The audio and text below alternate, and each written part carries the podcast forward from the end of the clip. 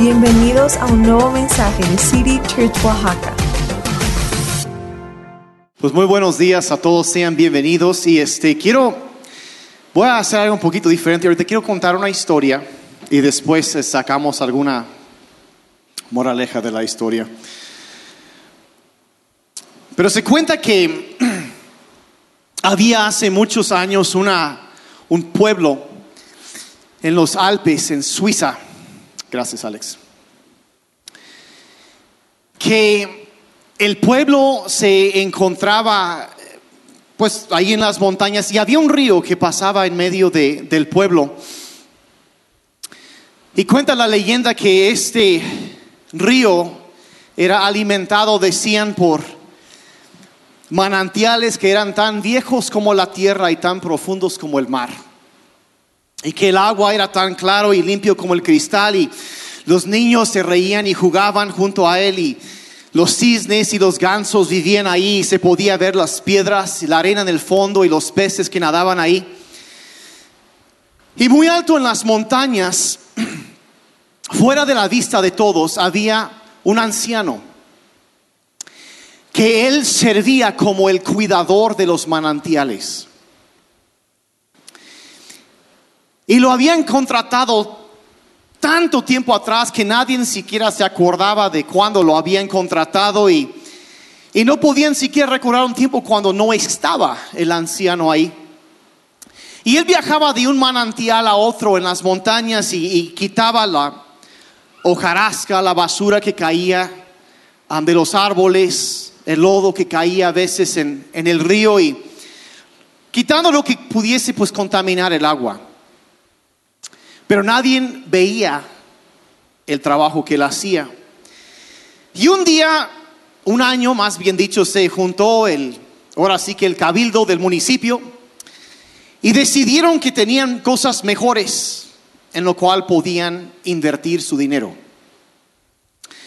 Nadie supervisaba al anciano y pues había baches que arreglar y calles que, que mejorar y sistemas de agua potable que mejorar y impuestos que recibir y servicios para ofrecer y, y dar dinero a un anciano que nadie veía pues como que no les parecía muy importante.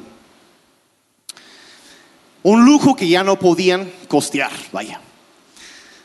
Entonces el anciano pues ya dejó su puesto y se fue. Y muy alto en las montañas las, los manantiales ya no estaban siendo atendidos. Y hojarasca y palos, madera, lodo empezaba a caer en los ríos y el desperdicio de las granjas también caía y empezaba a corromper el agua, ensuciarlo. Y se volvía partes del río incluso pantano apestoso. Y por un tiempo nadie en el pueblo se fijó de lo que estaba pasando. No se daban cuenta y pero después de un tiempo el agua ya no era igual. Olía diferente. Los cisnes y los gansos se fueron volando a vivir a otra parte y el agua ya no tenía un olor limpio y los niños ya no querían jugar ahí.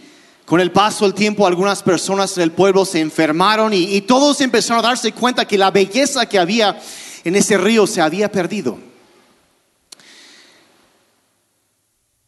Y se dieron cuenta que la vida del pueblo dependía de la vida del río. Y la vida del río dependía del cuidador. Entonces el cabildo se reunió otra vez y de alguna forma, como sucede, encontraron el dinero y volvieron a contratar al anciano. Se puso a trabajar y después de un tiempo los manantiales ya estaban limpios otra vez. Y el río ya estaba puro otra vez y los niños empezaron a jugar allí otra vez y la enfermedad fue reemplazada por salud. Los cisnes regresaron y la vida del pueblo empezó a crecer otra vez. La vida de un pueblo dependía de la vida de un río. Y eso dependía de la salud del río. Ahora lo que quiero que captes de esta historia es que ese río representa tu alma. Y el cuidador del río eres tú.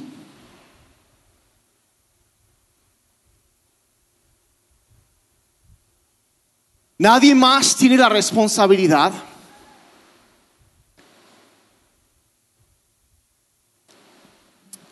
Es tu trabajo cuidar, nutrir tu alma igual que es mi trabajo cuidar el mío. El río es tu alma y tú eres el cuidador de tu alma. Ahora, antes de entrar, porque estamos hablando de cosas tóxicas, de cosas que pueden venir a contaminar lo que hay en nuestra vida, contaminar nuestro alma. La semana pasada hablamos de pensamientos tóxicos que si los mantenemos empiezan a envenenar nuestro alma y hemos usado una, una definición que es esto, que lo tóxico es cualquier sustancia que es venenosa o que puede causar trastornos o muerte. Pero antes de, entrar en, en, lo práctico, yo quiero hacerte un poco de reflexión acerca de qué es el alma. Porque mucha gente no tiene una idea muy clara o nunca se han detenido a pensar qué es el alma y qué es la definición bíblica. Y cuando la Biblia habla del alma, ¿a qué se refiere? Y cuando hablo de cuidar tu alma, ¿a qué me refiero específicamente? Pues quiero dejarlo, explicarlo de la manera eh, tradicional que la fe cristiana siempre ha visto a lo que es el alma. Y si fuéramos a, dibujar un círculo, podríamos decir que este círculo, hablando de los componentes de nuestro ser, el, centro, la, eh, eh, vamos, en lo más central, podríamos decir que es lo que se llama nuestra voluntad que al mejor en, la historia de la iglesia le llaman el libre albedrío, el, lugar dentro de nosotros donde escogemos qué es lo que vamos a hacer. Donde yo puedo decir sí a algo o puedo decir no a algo. Y eso es una decisión en lo más profundo de mi ser, donde yo elijo qué es lo que voy a hacer. Y eso es a lo que llamamos y lo que la Biblia llama la voluntad. ¿Sí? Ahora, hay que entender entonces que, pero la voluntad es parte o reside dentro de otra cosa en nuestro ser, que podríamos, el siguiente círculo, o sea, la voluntad que hay dentro de eso, podríamos llamarlo nuestra mente.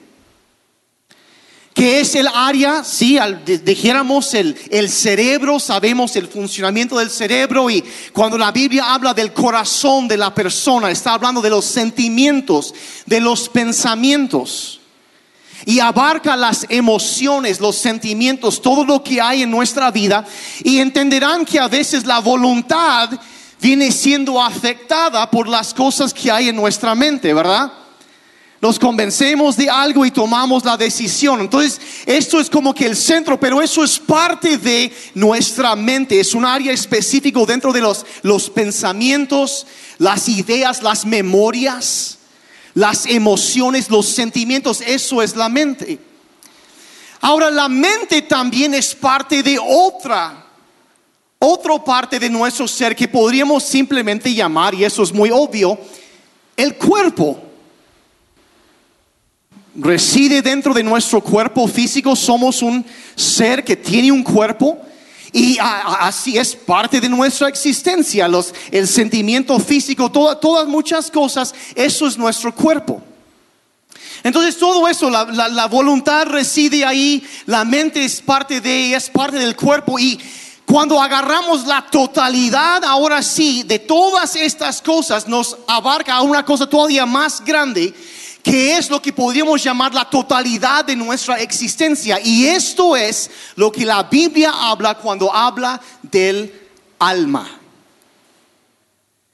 Y cuando tú entiendes que esto es cuando la Biblia dice, cuando por ejemplo el salmista dice, bendice alma mía al Señor y todo mi ser bendiga su santo nombre. Está diciendo no solamente con tu mente vas a alabar a Dios, también con tu cuerpo vas a alabar a Dios. Y cuando entiendes, por ejemplo, en Génesis, cuando habla de la creación del ser humano y dice que Dios formó al hombre del lodo de la tierra, del polvo de la tierra y sopló vida y fue un alma viviente. Se refiere al cuerpo, la, mente, la voluntad, toda la, totalidad de la persona. Y debes saber que, por ejemplo, cuando la Biblia habla de la salvación, habla de la salvación, no del espíritu, dice la salvación del alma. Porque el deseo de Dios no es venir a librarte de tu cuerpo físico y no más que tu espíritu flote ahí en las nubes por la eternidad. No, la Biblia es muy, muy clara que Dios va a venir un día a resucitar tu cuerpo físico. Tu memoria va a quedar intacta. Las cosas que has vivido, tu mente, tu voluntad, eh, todo esto queda intacto y Dios va a salvar la totalidad de tu ser. Esto es doctrina cristiana de la más básica, de lo más clásico. Si vas, por ejemplo, en el Nuevo Testamento, en Hechos 27, habla del cuando eh, Pablo es, sufre un naufragio. Y dice por ahí en uno de los versos de Hechos 27, dice, éramos en total 276 almas a bordo la nave.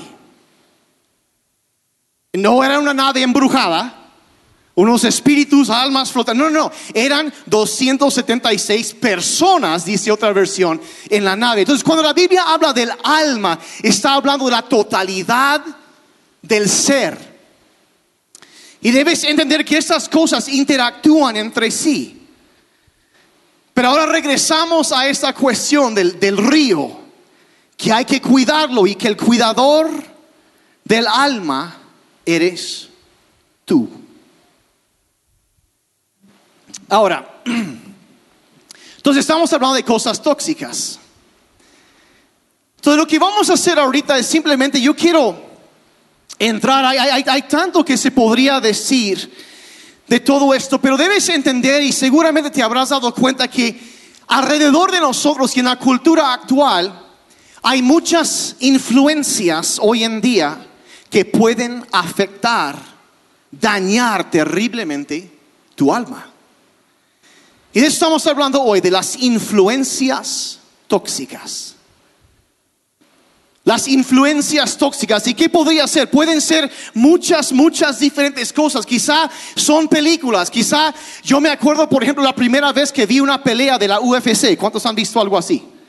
Yo cambiando de canal y de pronto te sale algo así. Y la primera vez que lo ves, dices, qué bárbaro. Yo pensé que la era de los, de la gente eso pasaba con los romanos, pero no hoy en día. Y ves toda la sangre y dices, bueno, ¿cómo es posible? Pero lo interesante de lo tóxico es esas cosas cuando empiezas a verlas y a permitir que entren en tu en tu alma y alimentar lo que hay dentro de ti, tarde o temprano empiezan a afectarte, empiezan a afectar la manera que tú ves las cosas. Y cuando un, en un momento te, te, daba asco, te revolvía el estómago ver la sangre ahí tirado en la lona después de la pelea, ahora estás compartiendo videos en Facebook de mira cómo le rompió el brazo. Porque ya no nos afecta.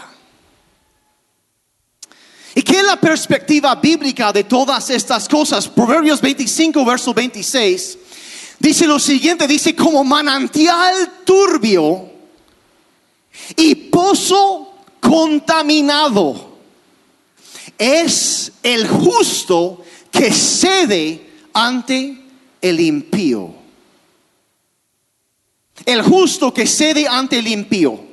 Entonces nos habla de una fuente, un manantial que es turbio, contaminado, envenenado. Cuando una persona justa, una persona temerosa de Dios empieza a ceder ante influencias o ante el impío, ante la maldad, ante la impiedad, que su pozo, su fuente de vida empieza a contaminarse. Y es posible que aun siendo cristiano o cristiana, has estado cediendo ante cosas donde no deberías ceder. Y en lugar de ser una fuente de agua viva, el manantial que hay en ti se ha vuelto un manantial turbio, una fuente contaminada, un pozo contaminado por cosas tóxicas que has permitido que sean influencia en tu vida. Ahora yo entiendo que voy a estar pisando un terreno muy delicado aquí, porque yo no quiero caer en el legalismo, ¿sí? Yo no soy ah, de esos pastores o de esos cristianos que digan, no vayas al cine, es del diablo. Si yo no hago eso. Si aquí no hacemos eso. Porque escucho, luego escucho a, cristianos, ay, yo nunca voy al cine y siempre pienso dos cosas. En primer lugar, no les creo. Y en segundo lugar, felicidades por ser un buen fariseo. Pero bueno, eso, eso sí. Pero al mismo tiempo que no quiero ser legalista, no quiero ir al otro extremo y ser demasiado complaciente. Y ceder ante influencias tóxicas, malvadas. Entonces nosotros tenemos que entender que de la misma forma que no vamos a comer comida echada a perder, tampoco debemos estar llenando nuestra mente con cosas contaminadas. Entonces, no voy a tomar una postura de que todo es blanco y negro. Yo entiendo que hay espacio y decirles qué es lo que tienes que hacer y qué es lo que no tienes que hacer. Te lo voy a te lo voy a dejar así. Yo sé que hay gente que quiere llegar y quieren que el pastor les diga qué deben hacer. Yo no hago eso. Yo entiendo como pastor la cuestión del libre albedrío. Mi responsabilidad es enseñar el principio bíblico y tu responsabilidad es decidir si vas a aplicarlo a tu vida o no. Así de sencillo. Trataré de ser muy claro. Pero al mismo tiempo entiendo que hay cosas que voy a decir ahorita que a algunos les va a parecer extremista. Y al mismo tiempo hay otras personas que lo van a oír y van a pensar que no fue suficientemente duro con lo que dijo. Yo no soy extremista. Quiero mantener un balance y lo que quiero que hagas ahorita es que empieces a examinar el río que es tu vida y decidas qué es lo que vas a hacer en cuanto a cuidarlo, a cuidar tu alma. Pero lo que sí voy a hacer es tomar una postura elevada en cuanto a la Biblia. Les voy a dar un consejo de la Biblia y un consejo que yo le pido a Dios y he orado a Dios en esos días, que Dios les ayude a implementar. Y como digo, algunos me van a creer fanático y otros van a pensar que no soy suficientemente fanático. Pero lo que quiero hacer es simplemente te voy a decir tres verdades que debes recordar. Y digo recordar porque son cosas que tú ya sabes. No les voy a decir nada nuevo ahorita. Nada más tres verdades que quisiera que recordaras y que tengas presente cuando examinas el contenido y las cosas con las cuales alimentas tu alma. ¿Está bien? Ya se me pusieron bien serios todos. Dice, ya sé a dónde vas con esto y mejor me hubiera quedado en casa hoy. No, no, no, no, no. Agárrenme todo, aguántenme un poco. Tres verdades para recordar, que como digo, como digo, es recordar porque tú ya lo sabes. Número uno es esto, que un poco de veneno puede hacer mucho daño. Un poco de veneno puede hacer mucho daño. Pablo hablaba con los corintios del pecado. Y les dijo muy claramente, y, compara el pecado, la maldad, la impiedad, como vimos ahí en Proverbios, el que cede ante el impío, contamina lo que es su vida. Y, y Pablo compara el pecado con levadura en, en la masa de un pan. Y dice lo siguiente, 1 Corintios 5, versos 6 y 7. Dice, no se dan cuenta que un poco de levadura, digan conmigo, un poquito, un poquito de levadura fermenta toda la masa. Extirpen la vieja levadura, o sea, saquen la maldad del pecado para que sean una masa nueva, como panes sin levadura, que es lo que ustedes son. Entonces Pablo aquí está hablando de cómo fueron creados de nuevo en Cristo Jesús, y, pero que todavía hay ahí en la mente esas broncas con la voluntad de, de cómo voy a hacer, cómo voy a actuar, qué voy a hacer. Y dice, tienes que luchar tú en contra, no dice, pídele a Dios que saque la levadura de tu masa, dice, no, ustedes sáquenlo, sáquenlo.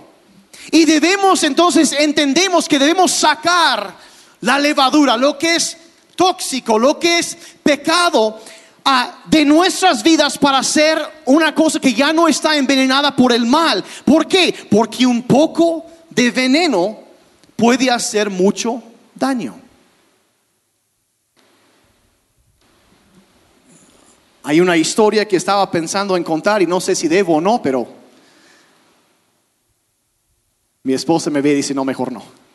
Sí, yo creo que mejor después queda pendiente la historia queda pendiente la historia. Voy a decirles algo. Cuando tú empiezas a examinar el entretenimiento que ves, no sé si te has dado cuenta que después de ver algo, varias veces empezamos a perder la sensibilidad ante eso. Como decía, al principio ver una pelea o ver violencia extrema en películas te afecta. O quizá ver escenas muy explícitas en películas te afecta. Pero sigues viendo y sigues viendo y sigues viendo y después de un tiempo ya no te afecta igual. Y lo que sucede, te gusta esa descarga de, de adrenalina, de dopamina que puede moverse en las hormonas en tu cerebro y lo que sucede es que empiezas a buscar algo un poco más extremo para recibir la misma gratificación. Y así es como adicciones biológicas empiezan a desarrollarse. Si a veces la gente Hoy en día estamos tan bombardeados con tanta información. Tengo un, una foto aquí de un, algo que todos van a reconocer. Que es, es un pececito. Todo el mundo conoce a esos, ¿verdad? Un pez dorado. Un pez japonés, dijeron algunos. Y la razón que menciono esto es porque las, los Científicos dicen que el lapso de atención de un pez dorado son exactamente nueve segundos. Es el tiempo que se enfoca en algo. Pero nosotros los seres humanos hoy en día ya los estudios sociológicos han determinado que debido a la sobrecarga de información y la adicción a tanta información que tenemos, que el lapso de atención de un ser humano promedio ahorita son ocho segundos. O sea que este cuate está más enfocado que nosotros. Es por eso que cuando estás viendo una película y sale un comercial en la tele, en segundos ya cogiste tu celular y estás moviendo. Porque tu cerebro ya está alimentado y tiene esa necesidad, esa necesidad de descarga de dopamina Realmente sí estás, cuando hablan, tú hablas con una persona, un doctor, una persona especialista en adicciones, dirán, dirán que hay diferentes grados de adicción y uno de esos grados es lo, lo que llaman la compulsión. Cuando una persona siente que ya dio la vuelta a su voluntad y ni siquiera lo piensa, va directamente a algún comportamiento y este comportamiento afecta su vivir diario. Y si agarramos esa definición de compulsión, Todos nosotros estamos adictos a nuestros teléfonos. Absolutamente todos. El usuario promedio de un iPhone en todo el mundo usa el teléfono por dos horas y 50 minutos al día en 76 diferentes sesiones y lo toca aproximadamente 2.800 veces en un solo día. Escoleas, 70 y tantos sesiones. Eso es el promedio. Entre los mileniales es el doble. Seis horas diario, cinco mil veces lo tocan en 150 sesiones. Diez veces la hora, cada seis minutos. Entre la generación Z, la información todavía no llega en cuanto a eso. Pero ¿qué está pasando? Tenemos esta, este, y constantemente, y, nos, metemos, por ejemplo, si tú eh, te das cuenta, entras por ejemplo en Instagram y estás scrolleando, estás viendo y, las historias y las historias, y, si te checas bien, por ejemplo, cuando están que pasando que hay, no, pues fulana de tal o algo así, algún influencer que, que vende sus historias en 30 o 40 mil pesos por historia para promocionar la ropa o X cosa de tal lugar la siguiente vez que estás leyendo las historias, cuenta cuántos segundos dura cada imagen que pone. Una historia normal son 30 segundos. Pero cuando están haciendo, promocionando algo, es menos de 8 segundos. Porque está fríamente diseñado por sociólogos y psicólogos para restar y captar tu atención y estarte inundando constantemente con información. Y si alguien piensa, ay, yo no soy adicto, yo no soy adicta, te voy a enseñar cómo saber. ¿Están listos? Apaga tu teléfono. ¡Ay, no! Ahí está. Si tú no puedes estar 24 horas sin tu teléfono, si el solo pensar en eso te, te deja sudando en frío y las manos temblorosas, Igual que un adicto a la heroína porque es la misma adicción.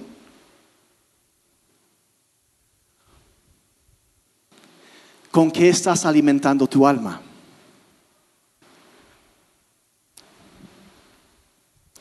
Se me pusieron todavía más serios. Un poco de veneno, pero no está mal. El problema es, ¿se acuerdan la semana pasada cuando hablamos de las comparaciones y el descontentamiento? Ay, si yo tuviera eso, estaría feliz. Y eso es lo que siembra.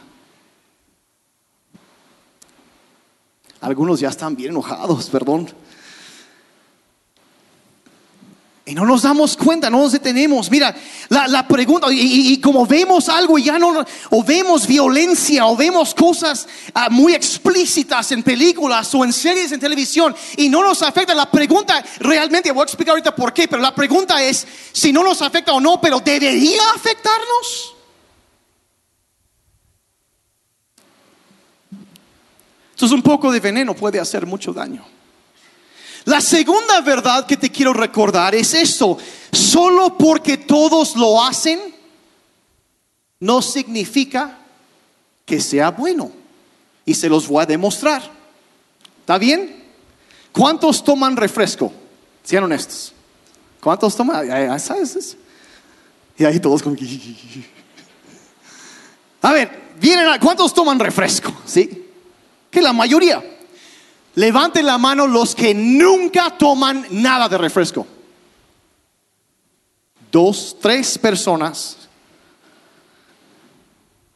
Ahora díganme,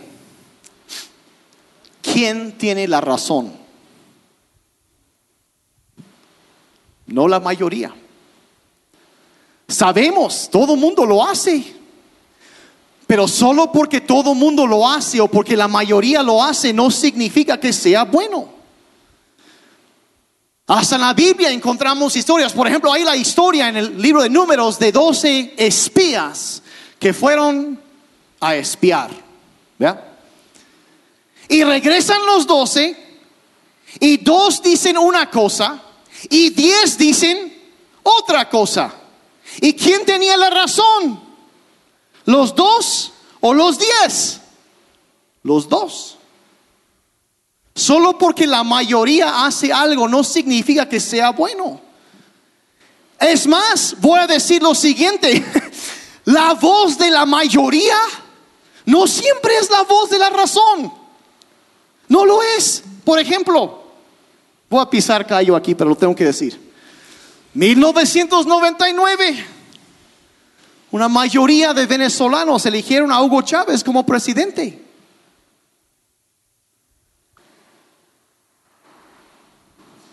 La mayoría tomó la decisión. Y ahora están viviendo con las consecuencias de esa decisión.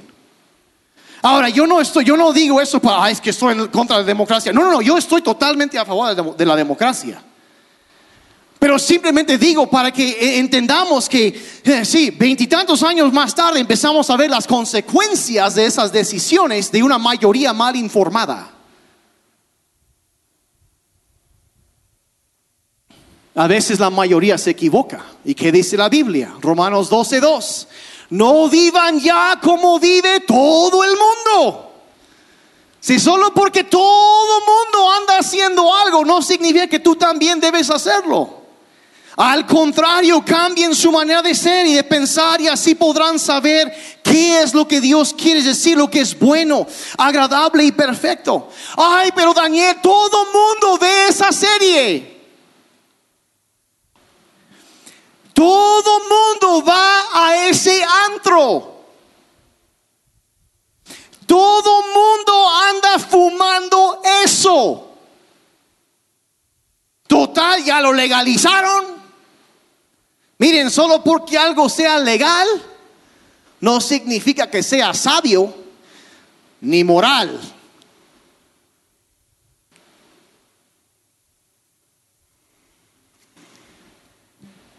Solo porque todos lo hacen, no significa que sea bueno.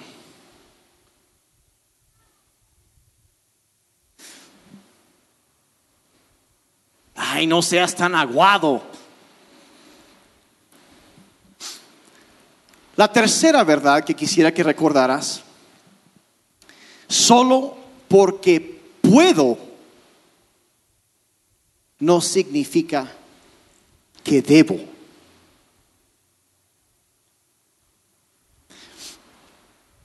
Y aquí quiero tener mucho cuidado. Aquí esto, esto ya es un campo un poco más complicado porque quiero dejar muy en claro que como cristianos tenemos, sí, tenemos libertad en Cristo de hacer muchas cosas. Puedes manejar a exceso de velocidad y todavía ir al cielo. Es más, probablemente llegas más pronto. Así se puede. Pero solo porque puedes, no significa que debes. Y, yo puedo, puedo comer comida chatarra y nunca hacer ejercicio y seguir siendo cristiano. Claro que sí. Pero solo porque puedes, no significa que debes.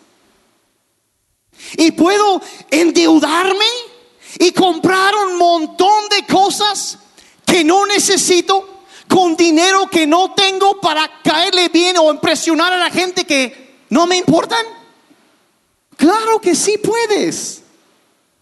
Pero solo porque puedes, no significa que debes. Puedo leer ahí en, la revista 39 maneras de enloquecer a tu novio en la cama y seguir siendo cristiano? Probablemente sí puedes. Pero la pregunta es si debes. Si debes un poco de veneno puede hacer mucho daño. Y solo porque todo mundo lo hace no significa que sea bueno. Y solo porque puedo no significa que debo. Puedo ver Juego de Tronos o, lo que sea la serie que está lleno con un montón de cosas y, y seguir siendo cristiano. Pues igual y sí, puede ser. Pero la pregunta es, si debes. Porque llegas a, a perder la sensibilidad. Pues voy a decir la verdad. ¿Debo? Yo la verdad creo que no debería. ¿Por qué? Porque no veo algo sano en eso. No veo algo limpio con lo cual alimentar el río de mi alma. Verán, muchas veces, y perdónenme por lo que voy a decir aquí ahorita, muchas veces hay gente que piensa que el diablo anda por ahí con sus cuernos y su tridente en su traje de spandex rojo, ¿verdad? Picándole a la gente. Y que así anda el diablo. La verdad es que el diablo no es así. Si lo fueras a comparar algo más común hoy en día, podrías comparar la obra del diablo con la manera que un pedófilo trata de enganchar a sus víctimas, de sutilmente ganarse su confianza, de poco a poco irlos alejando de las buenas influencias y acercarlos más para poderlos atacar. Y es sutil. Y empiezas a llenarte y a llenarte más con esas cosas y de pronto ya no te afecta y buscas, como dije, un poquito más. Un poquito más que te, que te dé la descarga de adrenalina, de dopamina que querías y, y vas y buscas más y más. Y la verdad, o sea, ¿puedes? ¿Dónde está la línea? Yo no sé, no puedo decir dónde está, pero yo sé que hay una línea que yo no debo cruzar. Y tú también tienes que saber que tú tienes que trazar una línea de, aquí no voy, no más. Ay, pero qué, qué, qué, qué, qué legalista, qué duro. Miren, miren, la cosa como la vida cristiana no es cuánto puedes acercarte al pecado y no quemarte. La vida cristiana es cuánto puedo alejarme de eso para acercarme a Dios. ¿Y hacia dónde estás yendo con estas cosas? Pablo escribe más adelante a los Corintios, andan diciendo algunos, todo me está permitido, sí, pero no todo es conveniente, no todo te hace bien, no toda la comida que puedes comprar te hace bien. No todas las cosas con las cuales alimentas tu mente te hacen bien. No, dice, aunque todo me esté permitido, no debo dejar que nada me esclavice. Y voy, a decir, o sea, yo no voy a imponer reglas, no lo voy a hacer.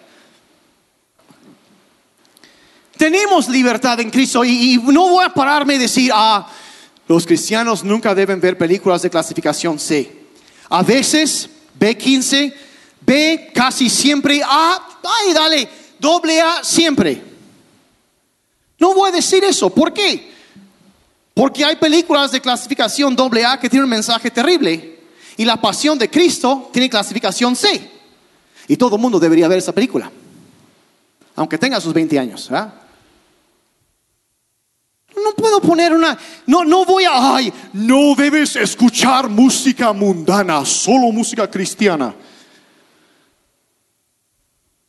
¿Dónde dice eso la Biblia?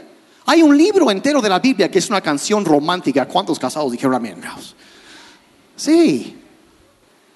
Es la canción, el cantar de los cantares, según la Biblia.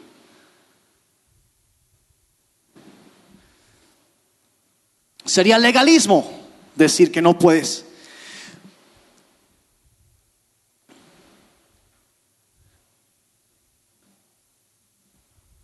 Pues también serios hoy. ¿Están pensando? No, hombre, el primo de un amigo necesita escuchar esto. ¿ah? Ya están pensando a quién van a compartir la conferencia. ah, sí. Se acuérdense del pensamiento, pensamiento tóxico de las críticas que vimos la semana pasada, pero bueno, ese es otro tema. Ahora, yo sé que hay algunas personas que son cristianos fuertes y pueden brillar en medio de la oscuridad, yo entiendo eso, pero también sé que hay otros que no tienen la misma fuerza, que son más susceptibles ante ciertas tentaciones. Yo entiendo eso. De- y- y tienen que cuidarse mucho de no alimentarse con influencias tóxicas y, y simplemente, o sea, te conviene no ir a esos lugares o no participar en esas cosas y todo me es permitido, pero no todo conviene. ¿Y cómo saberlo? ¿Dónde está la línea? A veces es muy obvio. ¿Sí? A veces es muy obvio. Estoy orando para ver si voy a una despedida de solteros este fin de semana.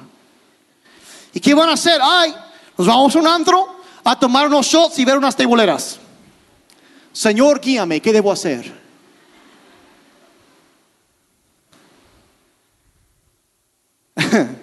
es obvio. Es obvio. Nada bueno sucede en esos lugares. No sucede. Y aún así, aunque sea de obvio, hay algunos que escogen hacer eso. Su decisión. Otra vez la cuestión de la voluntad. Seamos honestos, no siempre es tan obvio. Debo leer este libro, debo escuchar esta música, debo, debo ver esta película, seguir esta página en Facebook, en Instagram, ver tal película o, o eso. Miren, les voy a decir cómo saberlo. Y ya voy a terminar con esto. Muchos dirán, escucha tu conciencia. Y ocasionalmente es un buen consejo. Si tu conciencia te dice esto está mal, entonces obvio no lo hagas. El peligro existe cuando tu conciencia dice está bien. ¿Por qué? Porque puede ser que tu conciencia ya perdió la sensibilidad por tanto que has estado viendo, llenándote, que ya no lo ves mal. Y la Biblia habla de eso y habla de personas que tienen una conciencia cauterizada,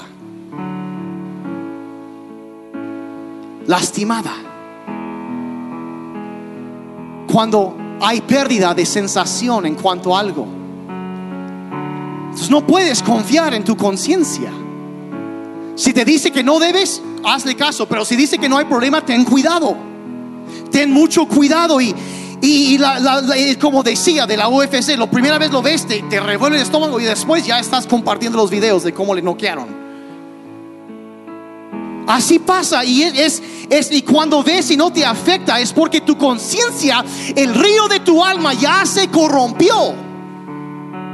Ya se contaminó y estás permitiendo que toxinas entren en tu mente, en tu vida y ya, pues no, eso no me afecta a mí, no es para tanto. Mira, la pregunta no es si te afecta o no, la pregunta es si debería afectarte.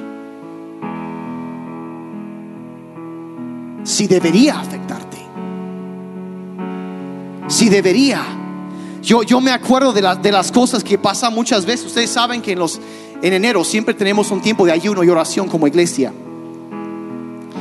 Y una de las cosas que hacemos, ayunamos de cosas dulces. ¿Cuántos lo han hecho? Sí, se, se, se acuerdan de eso. Y siempre hay gente que se me acerca después y dicen es que después de no comer lo dulce por una semana, dice, regresé y probé algo y se me hizo asquerosamente, terriblemente dulce. ¿Por qué? Porque se habían acostumbrado.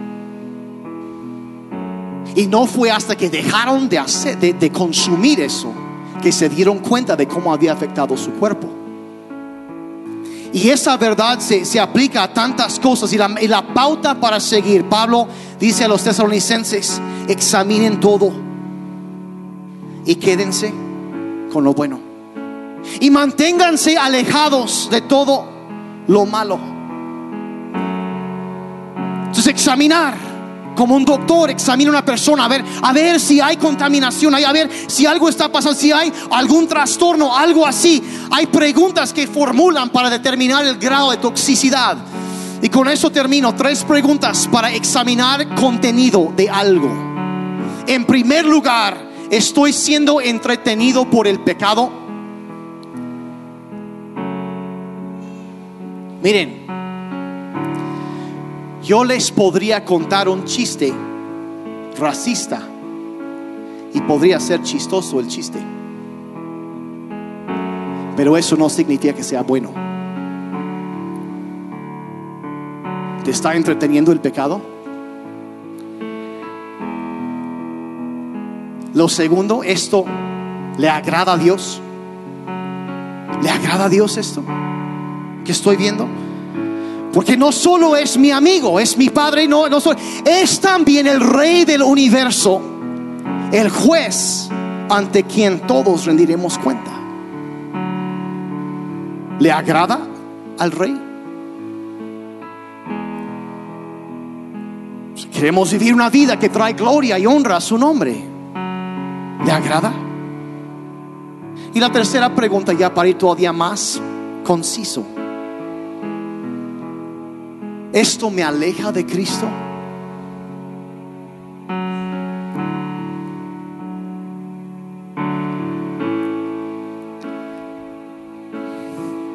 Tanto que yo podría decir. Hace muchos años un amigo mío me estaba enseñando acerca de las cámaras de video. Y me hablaba de lo que llaman calibración de colores. Que cuando una cámara está en frío, no reconoce bien los colores. Entonces lo que hacen es ponen una, un cuadro o una hoja de papel blanco. Y la cámara toma eso blanco como referencia y después puede ver los demás colores como deben ser. Hay personas que han perdido su referencia también. Han perdido su referencia de cómo deben ser las cosas dicen, ah, pues, ay, pues lo que, lo que yo veo, lo que yo estoy leyendo, lo que consumo para entretener, no es tan importante, no es tan malo, pero el problema es que perdieron su punto de referencia. Y hemos olvidado el estándar. ¿Y qué pasaría si en lugar de basarnos en lo que la mente que ha sido contaminada, el alma que ha sido contaminada, si pudiéramos regresar a la hoja en blanco, lo blanco, lo puro que es la palabra de Dios, y tomamos eso como referencia en nuestras decisiones, y decidimos qué influencias vamos a permitir en nuestras vidas.